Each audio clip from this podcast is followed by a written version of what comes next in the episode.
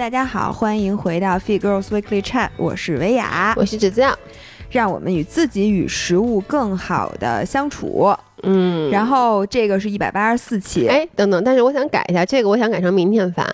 一百，这个这一百八十三，那我们有两个一百八十三，因为呃另一期其实我们已经录完了，对，但是呢，姥爷考虑到明天是九月一号，对，然后现在开学了，仍然有一些恐惧以及莫名的兴奋的日子，对，然后我们今天准备聊聊，因为跟最近的这些事情也有关系，聊聊那个上上学的那点事儿，学的事情，嗯，跟开学有关系的，对，跟上学有关系的事儿，对，然后我我先说一下，因为最近关于小孩的。新闻热点有点多，嗯，最开始是不让补习了，嗯，补习班全都关了，然后一几家欢喜几家愁，是。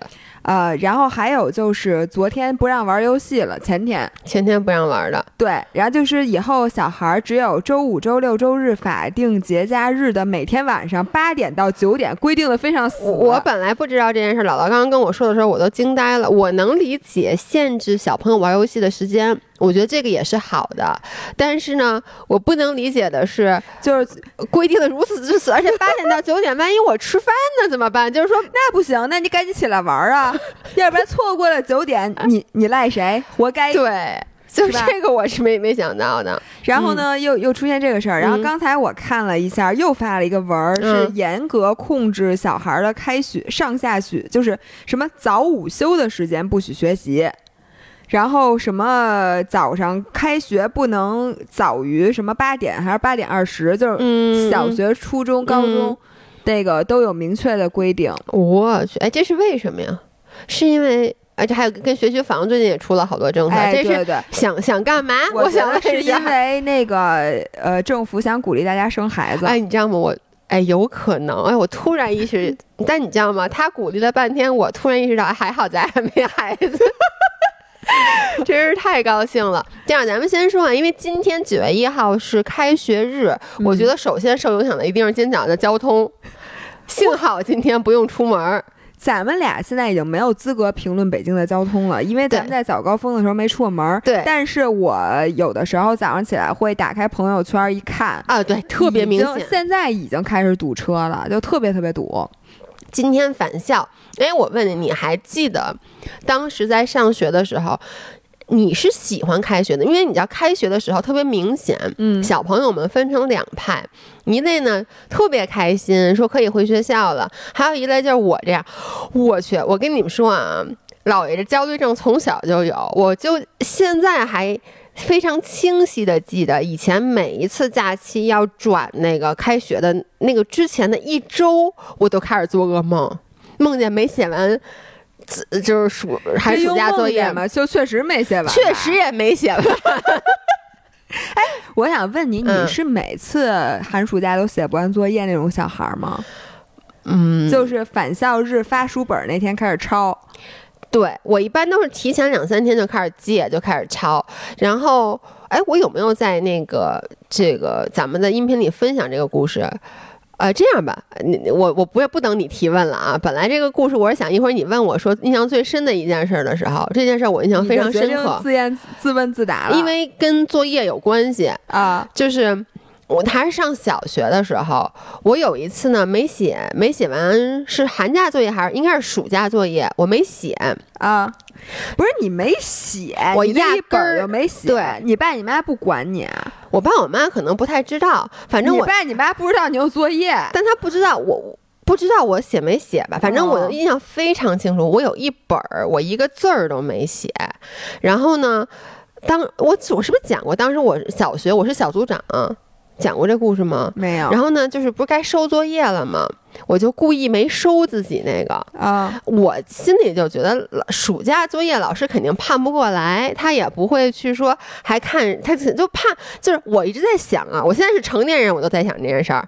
我一个班六十个孩子。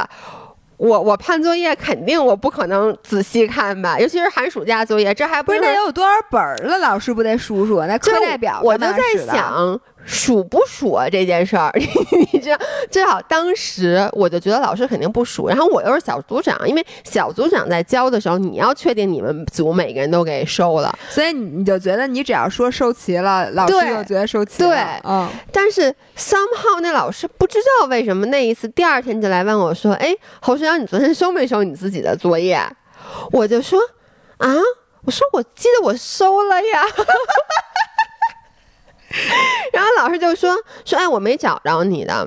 然后呢，当时呢，其实那本那那个大册，就是大册，你记得没？也是叫大册吧，大本儿。然后呢，我就其实就藏在自己的抽屉里面。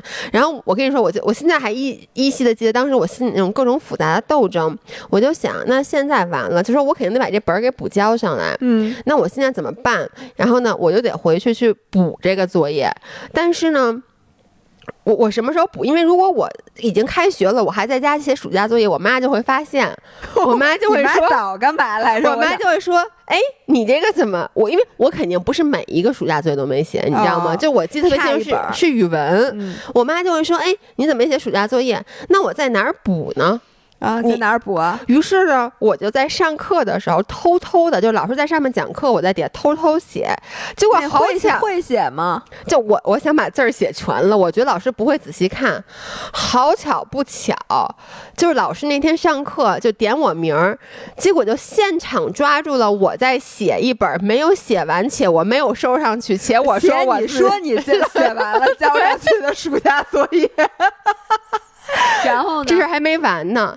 然后呢，老师就让我请家长，然后呢，让我不是老师说让我把这本拿回去让我妈签字啊。我就模仿了我妈的签字，嗯。但是呢，而且还模还模仿的是已知没写完郭秀去。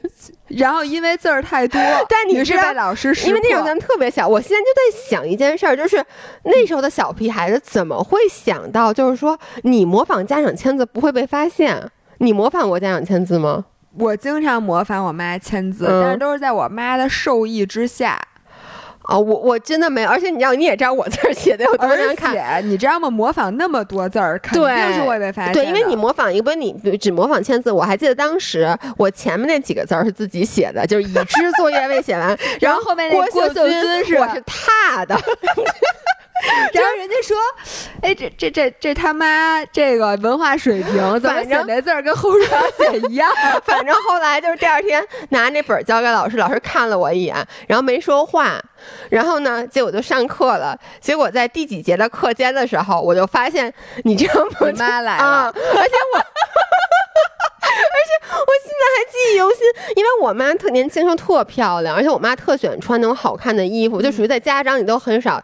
我就记得我在上课，我突然，而且我妈好像以前还喷香水什么，我忘了。我就记得就一个大美人儿出现，就是而且是那个裙子，我现在的那个裙子是那种飘着，因为是秋天嘛，就进来，我那个心当时咯噔一下，就是我真的当时我觉得我能自杀。然后后来我妈就。就把我狠揍了一顿，真的是狠揍了一顿。就这件事，我印象特别清。这种回忆我就没有，就是因为我我爸我妈就没打过我。哦，他们从来没揍过你。我现在知道你为什么爱练柔术了。我觉得跟你小时候挨打的这个经历有关系。我妈真的是怎么打？哇塞，你知道你知道我你像我妈怎么打我吗？就我还不是那种乖小孩儿，就是妈妈打你你。不不跑或不还手，我跟你说，我我妈就在追我，我就绕着那桌子，就跟现在我在绕着桌子追我们家狗一样，你知道吗？我妈就绕着桌子追我吗？会还。就会这样还，然后呢，我我我，因为，我不知道是不是那一次啊，但是就是有一次，我就也是被请家长，我觉得可能就是那一次，就是我们因为老师不是把我妈叫过去谈话嘛，等于说我就先放学了，我就先赶紧回到姥姥家，然后我进门就把自己锁在厕所里啊。你这这这后边的故事你好像讲哦，这可能是另外一次被请家长的故事，我不知道这是不是一次，反正我小时候被请过不少次的家长。这就，但这个不写作业，就这一次寒假作业就对我印象特别深。所以从自那以后，我每次寒假作业，我怎么着也会把它抄完的。我觉得我好像唯一一次被请家长，是因为我在早自习的时候老聊天儿，就跟前后左右的每个人都聊天儿。是高中的时候。高中你因为这种事儿被请家长？哦，高三对高三哦，高三的时候了，对，因为原来呢，我所有说话的欲望都可以课间找你去进行，然后呢，咱俩又不是一班的，你也没法在上课的时候跟我聊天。是的，然后呢，你你不你不在了以后呢，我说话的欲望就只能跟旁边的什么呃，这可以点名，可以点名，孙露啊，然后什么某些人我都不点名了，就这些人聊天儿。然后呢，家呃，因为是高三了，所以呢，我当时我的班主任。肖老师就请了家长去专门来跟我妈谈一谈，我上早自习的时候到底能不能不说话的这个问题。哎，早自习现在是等于就被取消了，对吗？按你这么说的话，那个现在教育部下的文是早自习的时候不许上课，必须要自习。就是自习是有的，但是不能利用自习的时间去。教课其实就是还是不让补课，这意思就是不让办补习班了。然后在学校的时候，就是要正常的教学时间上课，什么体育课呀，我的理解啊，就不能用体育课来上数学。那个课该干嘛干嘛，也不能利用这些时间来给他额外的加码。哎，你以前补过课吗？我初中的时候补过一两次数学课，因为呢，我就是。我记不得了，但是我初中的时候曾经经历过一次学习上的坎儿，就是我发现那一阵儿我数学变得特别差，因为我小学的时候数学特好，然后上初中的时候也不知道是是几何还是什么，然后我突然一下就不会了，就弄不明白。应该是几何，因为咱俩的空间感特别差，特别差，特别差。对，然后我妈就说。他觉得我没有开窍在这方面，所以呢，就找了一个特别丰经验丰富的老师去给我点拨数学。我就记得我去那个他那个什么办公室，在课余的时间找他去补课。嗯，我觉得咱俩都属于补课补特别特别少的。我觉得咱们这个岁数那会儿没什么人，真的就像现在的孩子似的，因为在那会儿还没有内卷那么严重。对，就是我印象中，我也是，就中考之前，好像也是我妈给我请了一个老师，然后给我补习了一下数学，然后再有印象就是上高中时候你给我补。你给我补完，我也不会。我跟你们说，姥姥，我一点不夸张。当时因为姥姥学习比我好，然后呢，她就给我讲数学，每次就在那个北图或者他妈那办公室里。然后印象特别深，有一次她给我讲一道数学题，具体是什么我不记得了，但我现在还记得是一道几何，一个三角里面有一圆圆圈儿，就是一个那个图，然后还得画什么辅助线。然后呢，你给我讲讲着讲着，你说。然后我就老问问题，然后你说，哎，不是问问题，你就是胡搅蛮缠。我没有胡搅蛮缠，我真不懂，我就就问好多为什么。后来姥姥自己说。哎，我好像也不会。你等会儿，你等会儿，我再想想啊什么的。最后你也不会了，那道题就咱俩就彻底不会了。然后我是主要是因为影响我人太多，就是拉高我智商的人很少，拉低我智商的人太多。真的，你说你当你发现没有，你非要跟我做朋友，是不是当时就是觉得能体现你智商高？那那还有我当时是非常优秀的那个男男男朋友，我我补你当时非常优秀的男朋友笨的简直。是，对，是，不是？然后我就记得，我真的有的时候，我当时真的怀疑人生。嗯，我在想，真的是他妈我太聪明了，还是他太笨了？因为我我当时真的觉得，就是你知道我给他补什么吗？我给你讲的是数学，然后并且呢，我觉得其实你能。全基本上你都能理解，就是因为你上课的时候要不就没听，要不就那作业没做，就你没做过这类题，所以你不会。就是我完全能理解的，我也觉得我可以给你讲会，比如说我会的啊。当然了，讲不会了，那就只能咱俩继续学了。他，我给他补，我不知道大家有没有给别人补过课，然后有没有你就真的怀疑人生到为什么这个他就就是不会？你有你你有没有给别人补过课？我有给老爷公讲过。不是补课啊，但就是有时候我跟老爷工讲一些事儿，就我就就是你会发现，你真的就是牛对牛弹琴，你不能说这个是。琴说的话对，还是牛说的话对？但是呢，这俩就是对不上，一点儿都对不上。哎，你，我发现你经常找这么笨的男朋友。你记不记得你上班以后，当时有一男朋友，我帮他做那个，你帮他做那什么升职那题，就简直笨到我简直不是。我当时就记得，我高中的时候给我那个男朋友（引号男朋友）呃讲地理，你知道他什么不会？就是。一个飞机从东八区十区飞到时区加减，飞多少个小时？飞到西五区，然后比如说那个那边是几点？这边现在。哎，就这个题，我能给他讲俩小时，他就是不会。然后你比如说这个会了吧，你反过来飞又不会了，或者飞到了西三区就不会了。对，我也飞到西三旗呢。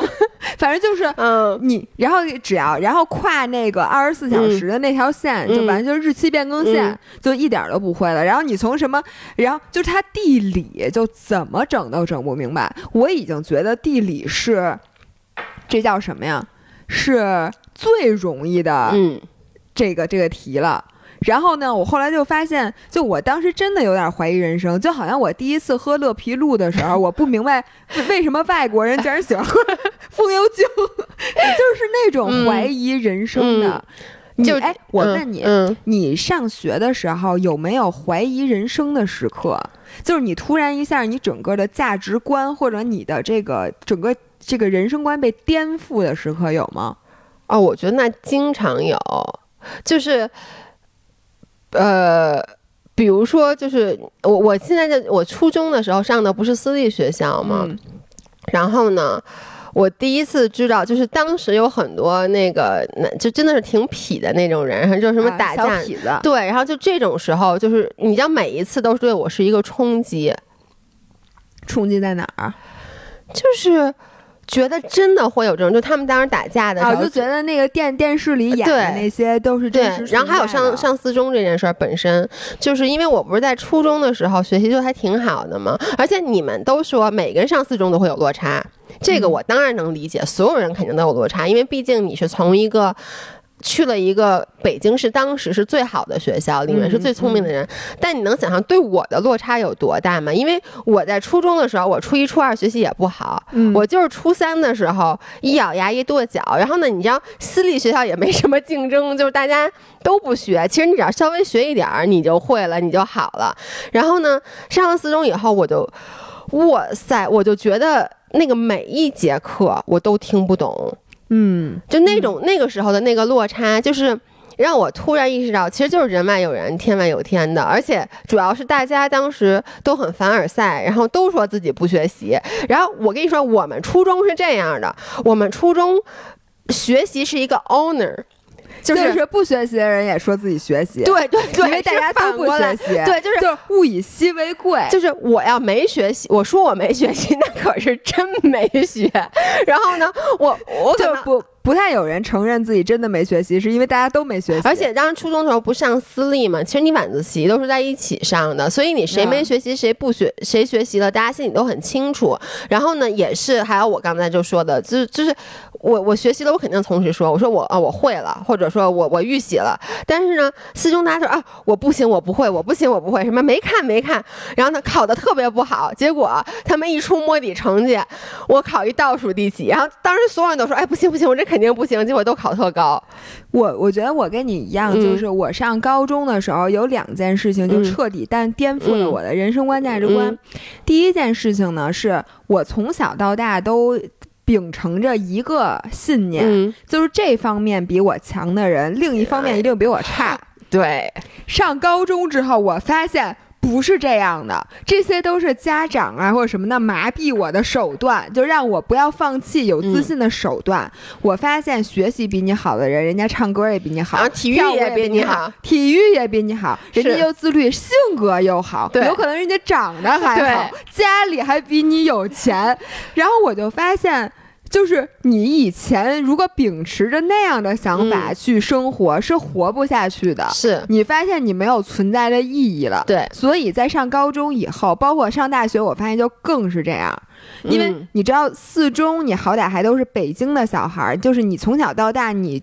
学习的小时数没有差那么远，嗯，然后等我从四中上了北大，你觉得你能上北大的人水平都差不多？不是这样的，因为人家别的省，人家上北大更难，那更是尖子中的尖子。他不是说光学习时间比你强，人家真的是比你聪明，对，就是智商是完全碾压你的。是我同意，就是包括我上四中，为什么后来我选择了出国，是因为我觉得我跟他们差的。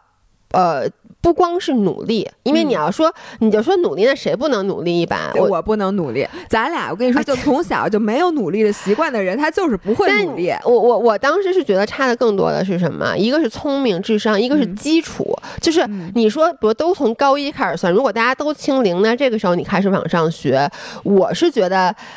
不不至于特别特别特别差，但是呢，你就发现其实他们的基础好到，就是可能高一高二的东西，他们在初中的时候已经都会了，这个就你根本是追不上的，所以我后来就彻底就放弃了。我觉得还差在很多时候是审美和品味，嗯，你会发现有的人他真的是书香门第，嗯，然后他对文学的品味和造诣，你再怎么着你也追不上。舒克和贝塔呀。对，但是你不是你推荐的舒克和贝塔 versus 阿德勒，我就不知道为什么一定大家都觉得阿德勒好。大家如果不知道姥爷在说什么的话，我们本周一发起的那个周一提问是关于让大家推荐一本书的。嗯，然后呢，我刚才跟姥爷意味深长的说，我说啊，你快看看底下有多少人推荐那个阿德勒的那个积极心理学，就是那被讨厌的勇气啊什么的。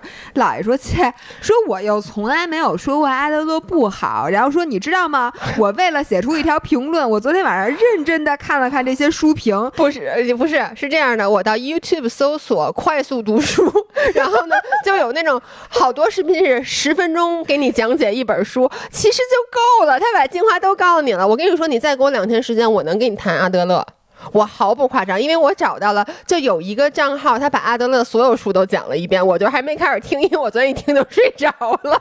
可能连正题都没 同学，他说：“今天我们来提来讨论一下阿德勒的。”然后我都不记得后面说什么。这个这个音你快点转给大家。一大家如果 ever 在秋天的时候有一些睡眠不好啊，什么容易睡不着觉啊，但是吃褪黑素，因为今天的热搜还有一条叫褪黑素长期服用对有什么危害？我们给你找一个没危害的，好不好？快把那音频链接推推荐我到时候推到这个放在放在那个评论里面。对，嗯，咱们说到哪儿了？我一点都不记得。啊，就说这这是一个价值观的颠覆，一个还有一个是我发现了。呃，老师竟然人无完人。因为我从小都觉得老师是至高无上的，就是老师一定是对的，老课老师一定不会有任何道德的问题、性格的问题或者什么的。然后我我甚至小时候都觉得老师不应该上厕所。我有时候看见老师从厕所里走出来，我都觉得很违和，你知道吗？真的是这样的。OK。然后我上高中的时候，咱们上高中的时候就传出了一些关于老师之间的八卦，嗯，或者说什么哪个老师是是贪腐问题，还是什么，还是什么哪个老师和哪个老师之间有一些情感。上的纠葛这种问题，我简直就不敢相信。我就觉得我我就不能再直视其实这个是是就是你你长大了，其实就是咱们开始能够接收到，能够看到一个更丰富的人了。对，但是就是呃，我这个转变经历的非常非常的大，就是我很久很久很久都无法直视那些老师。嗯，所以我觉得这两点是我印象比较深刻的。嗯，OK，哎，我还想说一下刚才那个补课那事儿，就是就就这时事评论一下啊，因为好，我第一开始听到这个消息的时候就说不让补课了，我其实都没懂，我以为就是说，就我我没有特别理解，后来我才知道，就什么新东方不许不许办了，然后就所有的盈利性的都不许办，免费补课行吗？呃，NGO 可以，可以，就比如你给我补课是可以的，对吧？可以啊。那比如说我给我，就是比如说亲戚的孩子们补课是可以的，这种是可以的，对吗？这个应该。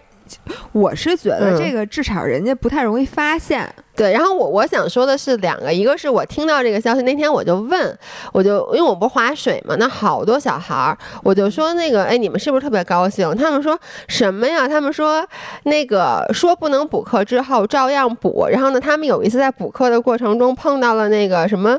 什么就我也不知道是区里面还是谁啊，就来来那个检查，然后老师让所有人真的一点不夸张，他们说让把灯关了，门锁了，所有人都钻到桌子底下去，而且老师威胁他们的话说，谁要敢出一声，给留五倍作业。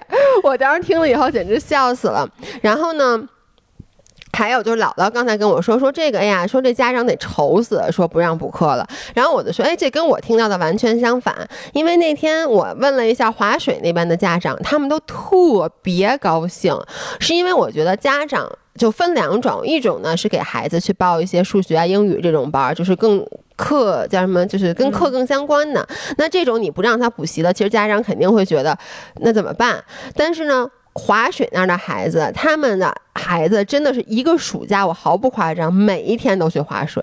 就是为什么我们老排队，就是他们没有报任何的学术相关的课外班。然后其实家长，然后他们好像有的是什么还同时学舞蹈啊、篮球啊什么的。然后呢，这些家长他们就想啊，我要鼓励我的孩子，就是就是什么全面发展什么，但他们同时内心其实都有一点点内疚。嗯，或者一点点担心，就觉得 我这个选择是不是对的？然后呢，说长此以往下去，会不会导致他们在呃中考或者高考的时候，呃取不到一个好成绩？我是不是害了我们的孩子？他们都有这种想法。结果现在好了，都甭补，那他们这个就是玩的就更加的理所当然了。我听到一个是不让补课，一个让不让玩游戏。我首先想到的是，这个对体育行业其实是一个特别大的利好，嗯，所以应该赶紧去买那个体育行业的股票。你知道 为什么呀？是因为你想啊，那小孩儿，呃，也不让，这就是叫什么呀？不让在学校里就几点必须下下课，对吧？然后下课之后呢，又不能补习，又不能玩游戏。你说那小孩干嘛？只能练体育了，对对吧？所以我觉得呢，以后的孩子，我希望啊，就是能绕过这些什么公海补课呀，什么偷偷摸摸补课这些。如果大家以后真的能不补课的话，我觉得这一代小孩至少在体育方面应该比咱们好。然后我觉得体育方面好，真的是太有优势了。如果你小时候学过体育，你想你长大之后就不用再像咱们那种。那那天我还给人讲一件事儿，我真的觉得。就是那天在那个亮马河，你知道亮马河那块不是修通了吗？然后晚上特别好，特别好看。然后我们就吃一块吃完饭之后在那儿散步，嗯，然后就看见旁边有一个姑娘，就一直站在那儿跳绳，嗯，然后就是跳跳完绳之后再拿那个弹力带，反正就是一直在那儿练。然后我突然看到他，想到了当时，就是因为我没有小的时候没练过体育，然后也不协调，然后在我长大之后想找一个我喜欢的体育运动的时候，就巨费劲。嗯，因为你你看人家男生吧，还好歹人家还能打篮球、踢足球，你说我。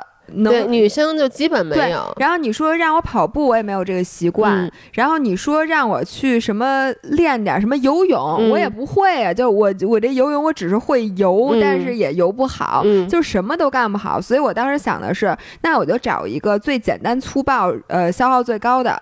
于是我有一阵儿每天晚上黑咕隆咚的，哎，那会儿咱俩还住在那望京那块儿，我也干过，就那就是那段时间，我晚上十点多在那。个人家呃网球场熄灯了之后，我开开那门进去，在那网球场里头跳绳，然后每天跳一个小时绳。幸亏跳绳这个技能我小时候还是会的，毕竟是白云路小学跳绳冠军，这个可能。但是我一边跳的时候，我心里的思考是。我不会以后想要锻炼身体，就只能这么苦逼吧？嗯，就我觉得特别特别惨。所以我觉得现在的小孩，如果他从小能有一些时间，比咱们小时候能有更多的时间进行体育运动，至少长大之后他们都有一技之长。对，因为你知道，就是我原来那个在国外上学的时候，就是。他们那边就从小就各种各样的体育课哎，对，这北美的小孩儿爱玩什么项目太厉害，就是对，你知道那个一到春就是天气不太冷的时候，整个那个 neighborhood 大家都是在滑滑板，小男孩都是在滑滑板。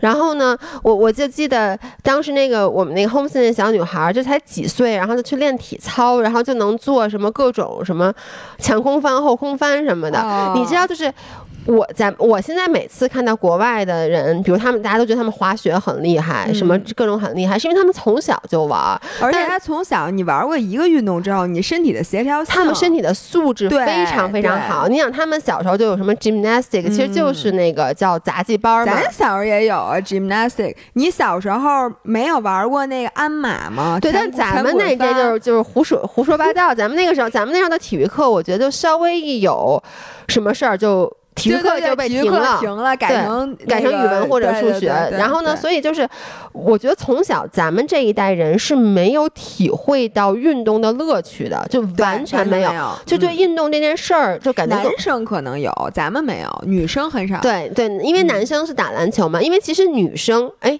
那个什么停了。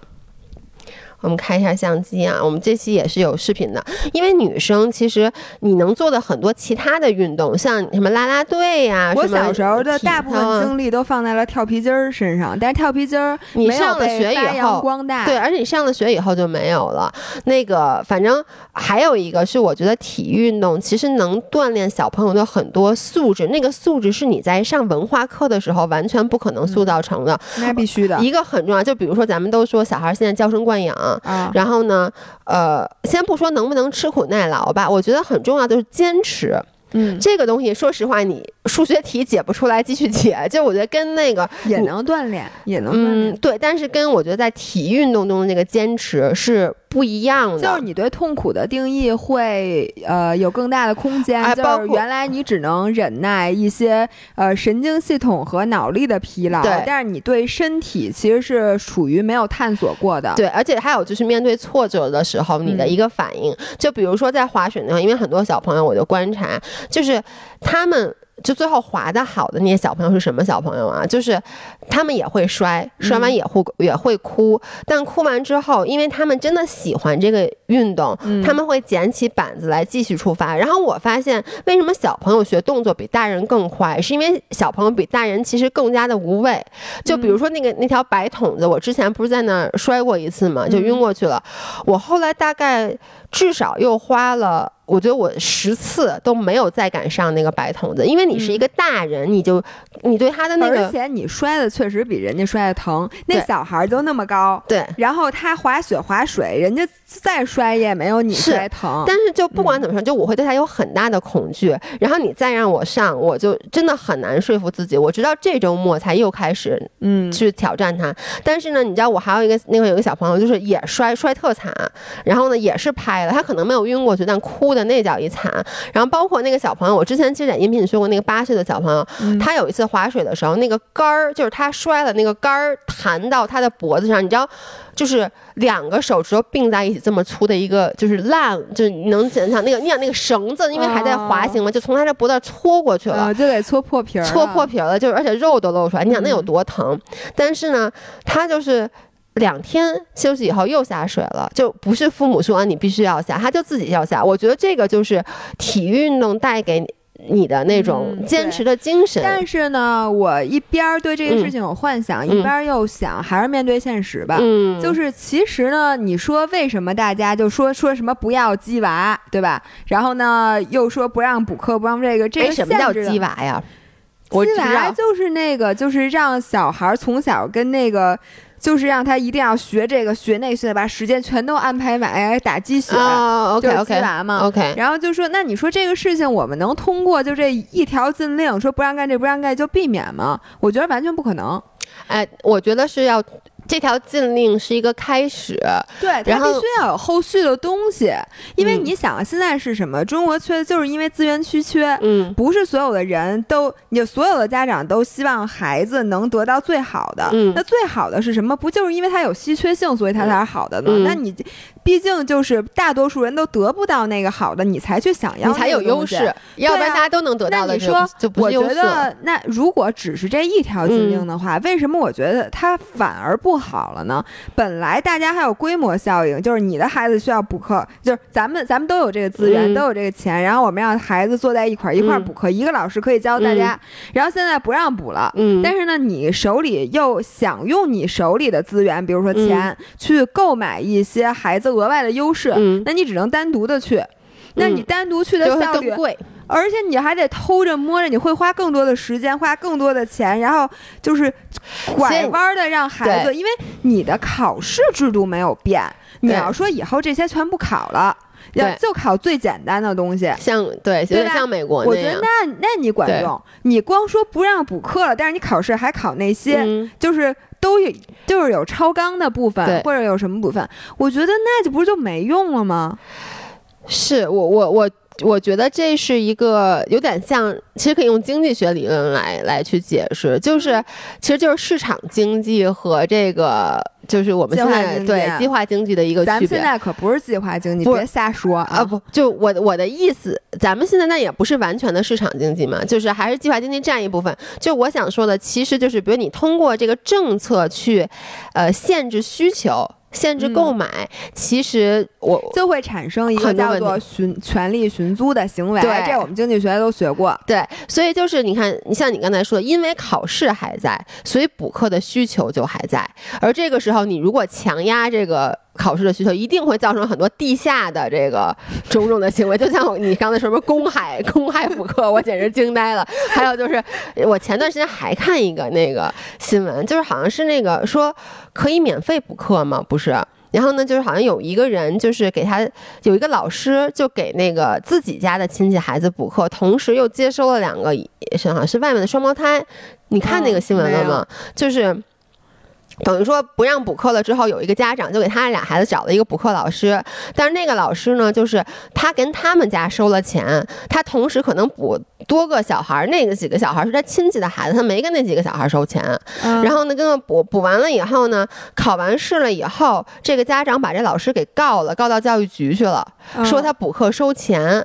与什么原因呢？是最后在交钱的时候，这家长跟那老师讨价还价，好像说两个小孩本来我忘了具体金额，但就比如。本来是三千，他最后想给两千，那老师没同意，于是就给他点了。然后呢，这件事当时也上了微博的热搜。然后那个这个家长，我觉我真的觉得这个家长简直太不讲道理了。他的原话是：他跟他自己亲戚孩子没收钱，凭什么跟我们孩子收钱？现在这件事儿是违法的。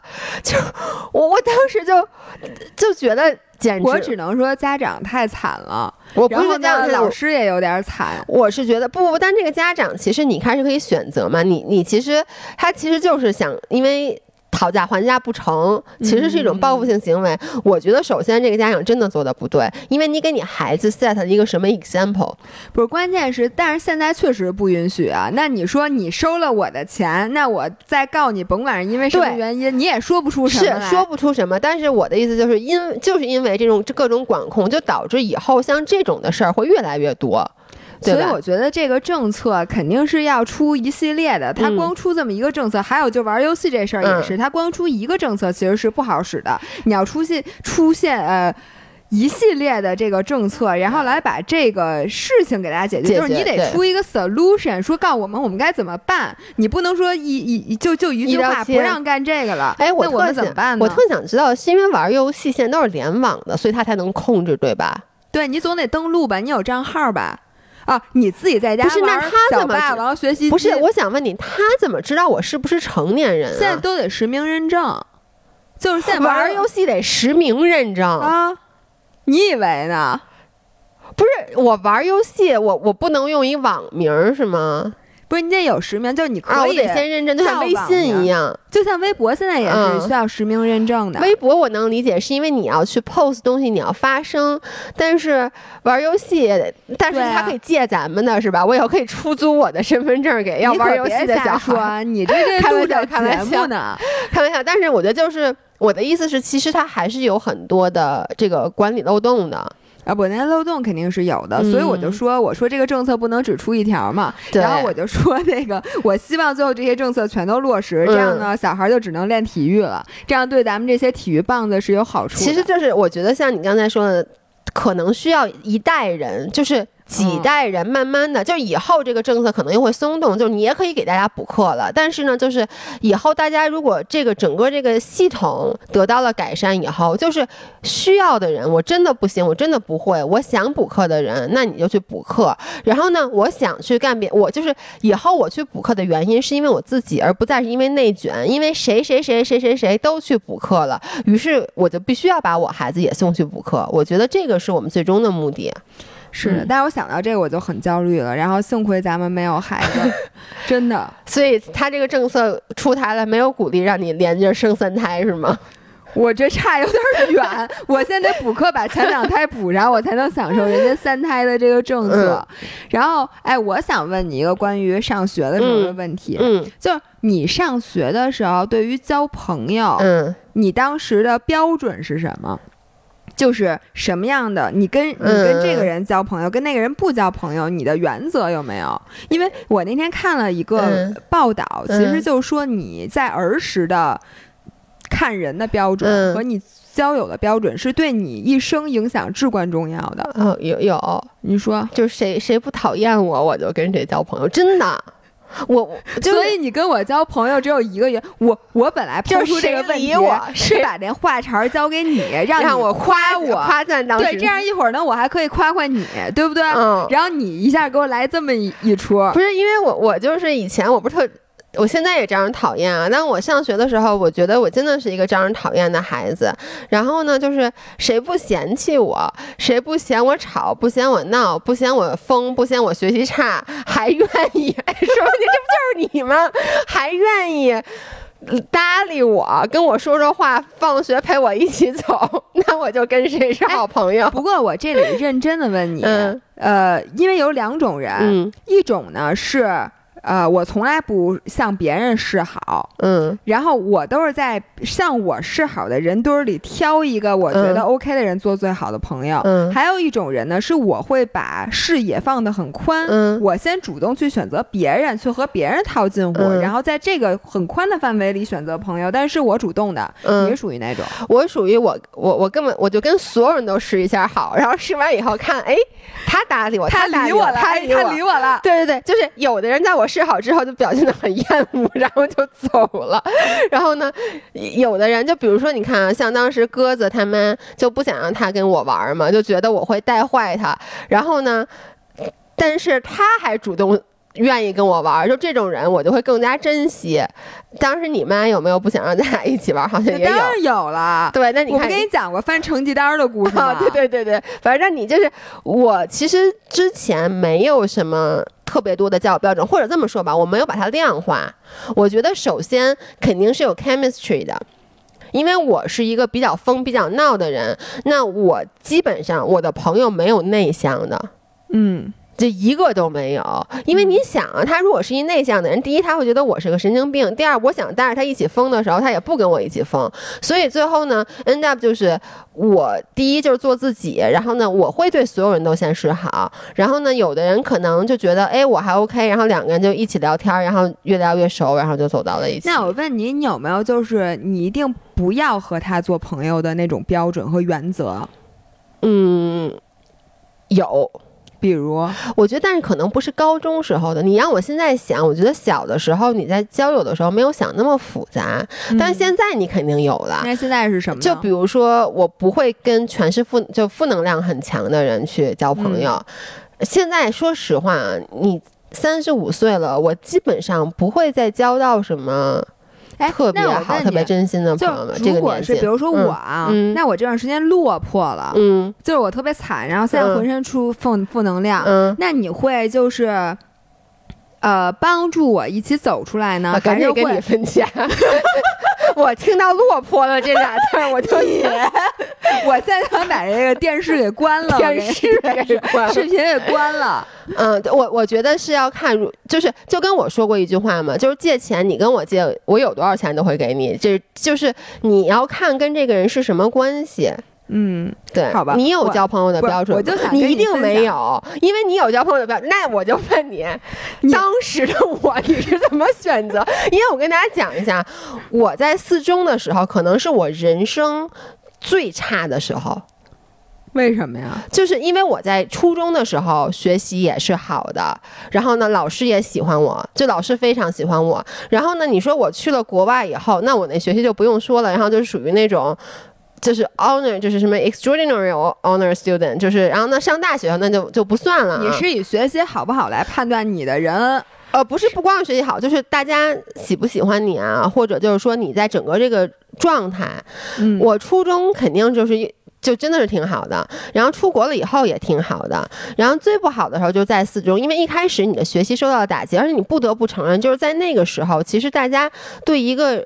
同学之间互相第一眼看的肯定还是成绩，就你一进学校都先会对，然后我只选择成绩差的人，对对对，因为这样我就是你们学习学里边学习最好的。因为一个是我当时成绩不好，一个是我在四中属于非常各色的人。你想当时我就天老被那个人点名批评，就是我又不什么又染烫头发又扎耳洞什么之类的，所以我觉得那个时候，就大家不喜欢我很正常。所以当时你，我跟你说啊。呃，我小的时候，在我的就是高中的时候，在我的笔记本上有很多很多个我这个人做人的原则 和和那个就金句 金句。然后呢，我那天一看，说那个人说说什么，就是你小的时候的择友标准决定了你的一生什么之类的那个话的时候，我突然想到，我那些金句里面就有关于我选择朋友的。嗯，我当时是这么写的。就是我更，我不是原话，我就这意思，我翻译一下啊，就是我更喜欢没有观点的人，因为没有观点的人代表他可以理解，就是万事万物，然后就是我不能接受，呃，就是。被就是，如果这个人我我怎么想怎么想？好，我和我我的择友标准是我需要和他在一起的时候，不被他的观点，就不被他人生观价值观绑架，然后我感觉到我仍然有人生的自由。嚯！真的，你这话你现在说，我都觉得我得学习一下。你就细品咱俩的差距，哎，咱俩交友的差距。但最后咱俩不是还？你那么选择了彼此，你那么高的标准，你最后不是选择了我吗？不是，我就想知道。我跟你说，我是因为写半天写啥呢？我我小的时候，我小学就有一个朋友，他是我们班五个班长，我是其中之一。这事儿我可不知道。你以前老跟我说你从小当班长，你班有五个班长，那他不跟小组长？我们班五个小组长，我也是其中一个呀。那我是班长啊，不五个班长，说明一个人管五分之一。班长，我们班五个小组长，我也管五分之一。那不一样，那绝对不一样。有什么不一样的？你给我讲讲。那 五个班长职称不一样，这就是质的区别，待遇也不一样，而且分大小猫的，我是大猫，都是猫，我是大猫，行吗？行。然后呢，我们班另外一个大猫，他呢有不都是小？我现在发现这种人是什么？现在的网络用语叫带节奏。他特别会带节奏，他说谁好，然后他说完了之后就是，然后大家就都跟着他说，他对万事万物都有非常鲜明的观点，嗯，比如这个人就是好人，嗯，这人坏人，这人特别爱说话爱聊天就是不对的，嗯，然后咱们什么哪个老师教的好，哪个老师教的不好，这种节奏他都带，OK，然后呃，我初中的时候也有也有两个朋友，嗯，就是他们是意见领袖，OK，然后他们。万事万物，他们都是带节奏那个人，你能懂吗？比如他说肯德基不好吃，然后呢，就是他他对每一样吃的都有非黑即白的评价。嗯，然后我就发现，我跟他们在一起的时候，我巨难受，因为你是一个什么人？就是你很均码，就是你自己，比如说你啊，说肯德基不好吃。然后不会反驳我，会我不会反驳的，我会想的是肯德基有的好吃，有的不好吃。那好吃的也没有多好吃，难吃也没有多难吃。你要问我这个东西到底好不好吃，我得想一个小时，然后告诉你，嗯，其实还有什么什么什么，我真的没观点。就是我对什么事情，比如说你问我这电视剧好不好看，我都不知道怎么回答。其实我觉得你不是没有，就大家这方面很像，不是没有观点，而是我们的观点非常的，我们永远。都能看到观点的对立面，所以咱们的观点永远都不是特别强，就不是非黑即白。然后最后你想半天发现没有观点，你问我这东西好不好吃，我不知道。就是我可以好吃的点我也能说出来，不好的点我也能说出来。可能这这个时候我说它好吃，下一秒我觉得它不好吃。就是我们的观点非常的流动，我觉得。没错。然后呢，我发现我跟他们在一起之后，我失去了思想的自由度。我真的，我真的是这么想的。然后，于是上高中的时候，我就想，我找的这个朋友，他要和我一样，对万事万物都有理解的能力。然后，并且我们没有观点，我们也不会用任何一种观点去绑架别人。于是我找到了你，说了半天就是我没观点。就是你问人，你问人是什么，然后你说 啊都行，可以行。你说你说去哪儿什么的，然后我发现我这个人真的是，你别说星座不准，嗯，射手座我真的最看重的是我的自由度，你发现了吗？嗯，交朋友也是。然后还有一种人，我是绝对呃不能接受，就是自由。还有一个理解就是说他不能碍我事儿，比如说他老，当然了，你也老叫我去逛。逛街，哎，我叫你去逛街还是你叫我去逛街？我最不爱逛街了。你叫我吃桃，反正就是你，我我确实是我老我老打扰你学习。我我发现这个我延续至今，嗯，到现在我也不能接受一个对万事万物都有鲜明观点的人，我就不爱跟这种人在一起。我发现我受不了，因为然后最后他说什么我都想反驳，你知道吗？明明我也是这么想，我也要反驳。我觉得就是万事万物都有强烈观点的人，他就是必须得找一个。跟他一样且观点相同的人，那太难了。对，但是要不然的话，他就是吵起来。因为我其实能理解，就这种人他控制欲很强，就是这件事儿不仅不仅得我觉得，你在我身边你也得觉得。如果你不这么觉得的话，我就会不停的跟你说，不停的跟你说，不停的去说服你。对，然后还有一个就是他粘人。就是这种我也不能接受，就是因为你发现咱们俩咱俩特别独立，就虽说上高中的时候咱俩是最好的朋友，但是呢，比如说我叫你干什么你不去，我不会生气，然后从此以后我再也不叫你了，就是我 taking personal 了，嗯，然后我发现你叫我。如果我说我不去的话，你也不会因为这件事儿就降低了我在你心目中的 priority。对我现在也是这样，我特别不能接受，就是那种呃，他对别人的这个依存度特别高的这种。而且咱俩不太需要别人陪，说白了，就是呃，比如说干什么事儿，我说哎，咱俩一起去吧。然后你如果说你不想去，我绝对不会。逼着你陪我去，除了我觉得可能体检以外，对。然后我觉得这些事儿也决定了，就是你刚才问我那个问题，就是刚才姥爷在录音频之间跟我说说，哎，你说咱俩是不是感情特别淡薄的人？因为呢，你给大家讲讲这个故事。嗯，是这样的，就是我大概几周以前跟我两个高中同学一起见了面，然后呢，呃，其中一个高中同学，就是我们在高中的时候都很好，但是我和姥姥，你别看我们俩是高中同学，很多人就会觉得说，哎呀，你们这个高中的友谊一直延续到现在。其实我后来想想不是的，因为我们和高中时候的我们都已经变了很多，而且呢，我之前也说过，因为我中间出国，其实我和姥姥在大学的时候有那么几年。其实是失联的，后来再次相遇，就是两个人都开始工作了，又我们在特别巧在同一个楼里面。我就说，即使没有高中的那三年，然后我们后来相识，其实我们现在依旧会是最好的朋友。就是我们现在的友谊，说是时间很长，但其实拿掉其中任何一段都不会有影响。它单独还能站着，还能成立。对，单独都能成立。然后呢，我们和高中的其他同学。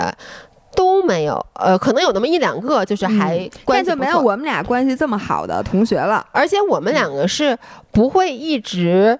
去说高中的事儿，对我发现啊，你你们大家参加过同学聚会，应该都知道有两类人，一类呢就是能把初中、高中那点事儿现在说出来，就好像是发生在昨天。对，哪个哪个老师什么什么课上说什么什么话，然后谁谁谁笑了，对，什么谁谁谁，就是那那个事儿，他永远的，而且别的班的事儿，他们班的事儿，同学都能叫出名来，对，就是属于在那地铁上，你戴着口罩还能把你认出来那种同学。我我从来我。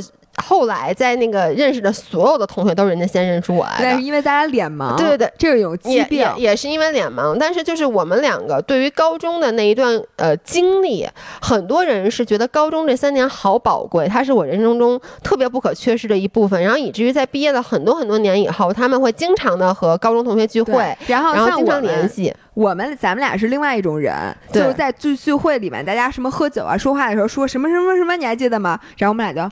啊，有吗？谁呀？不是，主要是问的都是谁呀？有点耳熟，就包括我们班自己的同学。我听到名字以后，我完全都想不起来他他他是谁。很多人我也想不起来。于是呢，姥爷的问题就是说。是不是因为咱们俩太不重感情了？当时我们三个人嘛，然后其中有一个朋友，就是他就开始说，首先如数家珍，首先他记得高中的所有的事儿，包括记得名字，对，包括那天我说那这个鸽子写那篇作文，什么摩卡语、乌龙茶，也是他先想起来的。然后李元歌自己写的这篇作文，他自己都忘了，但他一说，我当然能想起来。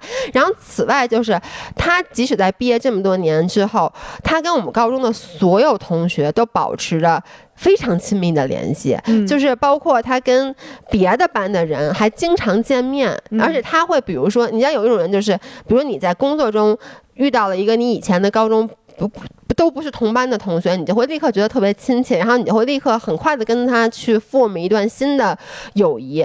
然后当时他就在那说，然后他就说你怎么什么都不记得？然后他就说，咱们某的高某些高中同学就去世了。他说了，当时说了两个还是三个人啊？我知道我们班的，呃，不是你们班的，就是就近近些年来一些对。然后他说的时候，第一两个人我都不记得名字，但他说你肯定认识他们。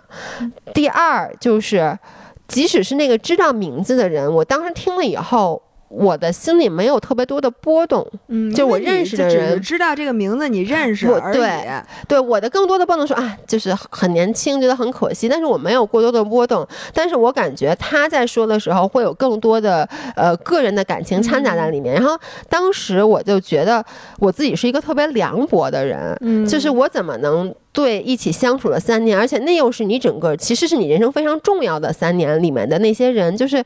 完全就不记得了。不过我不光是这个，我也有时候会对自己产生一些疑问。嗯，就比如说你以前感情特别深的什么，比如男朋友，嗯嗯，当时真的是说的时候，那个分手的时候，那叫一个难受。然后现在想起来就觉得，嗯，然后这个人再出什么新闻，我一点都不关心了，就是觉得早就已经过去。然后当时，比如说那个什么宠物，比如说笨笨啊，对，哎呦。然后我那个时候这个难过呀，但是你说我现在我再看见一只和笨笨一样的喜乐蒂，我也就觉得天哪！你跟我说了，你知道吗？上礼拜五咱们有一个朋友，刚刚同学，他最近在经历一些感情的事儿，然后他来咱们来我们家跟我聊，然后他就是说说梁博这个话题，说他的就是现在算是前男友了吧，就是有一只狗什么之类的没有感情，然后我跟你说了一模一样的话，我就说。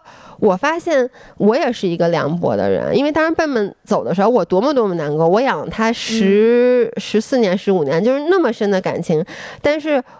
真的就是上礼拜我在路上看到一只喜乐蒂，我也上礼拜看到，咱俩 咱俩看的是一只喜乐蒂，不是，咱俩上礼拜没有一起。然后我当时的感觉是，我觉得啊，好可爱的一个，也会想到我我之前是有一只喜乐蒂，但你不会说哎呦，然后就有的人会一下特别难过，但是我不会，我也不会。然后那一刻我其实有点自责，我也有，我回来还跟笨笨的骨灰道歉呢，说笨笨对不起，我说当时我我也没有特别难过。哎，真的就是你说的，所以就是我后来就想，我给我那朋友就解释，我说可能是我的记性太差了，就是以至于你其实忘记这个人的时候，你同时会忘记一些感情。然后呢，这种人咱们的好处是什么？就是你之前受过很大的伤害，嗯，你现在也不记得了，也不记得了。对，就跟你说的，你说你当时可能被一个。男男朋友伤害了，然后当时你觉得很深，你觉得你很受伤，你觉得他会影响你未来以后的感对感情的态度，但其实也没有，因为过了一段时间你自己就忘了。嗯，我觉得真的会有这种感觉。我现在觉得这就是分人。你看，比如说有些人像咱俩是在感情方面特别爱忘事儿，我觉得这个当然有可能别人说咱俩怎么冷血或者什么，我觉得这也是一种优势，至少你自我保护方面自我保护很好，是一种优势，对吧？然后还有一些人呢，我还有我我发现我真的记性太差了，我去过的好多地儿，嗯，我一点儿都想不起来。就比如说，我现在回忆起我三年前的某一次旅行。我就记得我去那国家名儿，那个地方，什么住的哪个酒店，什么吃的什么东西，去了哪儿，我一点儿都不记得。我也是，但是我比你好的是，你看啊，所以我为什么会经常故地重游？就是因为你觉得你，就我每次去真的就是一个新地儿，所以你可以去云南二十次，对，比如仍然是一个七彩的云南。对，就比如说你看，我去巴黎去了五次，当然了，到最后一次的时候，我终于你想起来你去过巴黎，就觉得这个城市我稍微熟悉了一点儿，因为你跑步了。对，就是之前就是像你说的，就是。住的什么酒店？你可能大概有印象，然后呢？但是大概都没。然后吃的什么？然后就完全不记得，包括电影。哎，电影我也不记得。咱俩都是，但是我你就不好好利用自己这个优势。我为什么同变形金刚能？我现在看了至少得有七遍还是八遍了。在腾讯上购买一个电影，咱们看二十遍。我每一次那个均价，我真的每一次都是一新电影，就包括我经常跟老员工一起看电影，就是看一个之前看过。那天我们看《钢铁侠》嗯二，哇塞，太好看了！我之前看过这电影嘛，所以你看，你就是你记性又差，你又绝不去看同一个电影，所以就是啥都不知道。对这人。对呀，但是我发现，你看啊，我看书就记得，谁真的真的。首先，我记得我看过，对吧？其次是那个书里边，我当时有印象那些观点，你隔十年我还有印象。哎，那我记得那次我咱们说那个就是什么那个中文叫什么《牧牧羊少年流浪牧羊少年奇幻之旅》对奇幻之旅，然后我就因为我当时是那个刚看完那个什么讲那巫师吗？对，然后我刚看完，我跟你说一些观点，你说我都不记得，你说我就记得有一小孩好像出去走了一圈儿。那个等会儿啊。就这个，咱们俩录到一小时了，他又关了。那个是因为就是那些观点已经被我内化了。我现在就牧羊少年本年，因为我发现你能，你真的记性很差很差。所以呢，你后来说你记住那些观点，我就觉得不是那书里观点。不是不是，我发现就是如果一个呃书你看过以后，你在音频里说过。啊，你就会对这个观点记忆比较清楚。那我可得，同学们，以后我每一期音频都需要利用这个机会来说一下我最近看书的观点，要不然可能你们老我真的觉得你就忘了，因为很多书我觉得就是后来你说你都想不起来了，因为你既然就是你想那些小说，我之前跟你一说咱们一起看过的，然后你就说你忘了嘛？小说我不记得，观点我记得。就是我对这个小说的评价，我也记得，这就够了。对，就是你，你就是记得这是一本好看的小说，但是你也忘了小说不错。嗯，但是呢，你别说我现在忘了，刚看完小说那主人公叫啥，我一点都记不住。对，就是所以你知道我的好处是什么吗？就是我不是特别喜欢看那种悬疑的小说嘛。嗯。然后很多人就觉得悬疑的小说，你读完一遍以后，你知道了杀人凶手是谁，这件事儿就结束结束了，没劲了。我真能忘得一干二净，就是你知道那个，包括那个写那个什么那个《Gone Girl》的那个作者，我特别喜欢他，他之前的所有书我都看过了。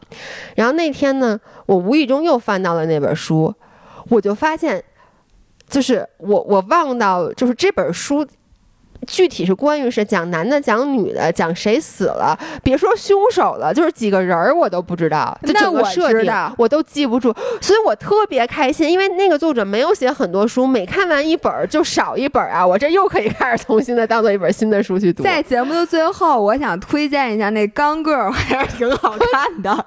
大家看完，如果你想恐吓你的男朋友，就给他看看这个，跟他说你看过了，然后这这时候他看完之后可能会觉得对你毛骨悚然。对，所以然后咱们成功的从聊开学聊到了刚 girl，不对，也聊到咱俩记性差，聊到了一本书嘛，这是不是一个很好的结尾？还有舒克和贝塔，舒克和贝塔谁是开飞机的，谁是养鸽的，我都有点记不住了。这样吧，这样吧，大家，我们这期录的这两期音频呢，都有如果你们爱听了的，那当然更好。如果你们觉得有点太水了呢，姥姥保证，咱们下一周录一期稍微。我觉得这期挺好的，大家留言告诉我们这期是不是还蛮有意思的？是你这么问了，大家肯定得说有意思，要不不不不给你面子吗？你都这么大岁数了，是不是？没有这么问的，好不好？好，那咱们下周再见，拜拜。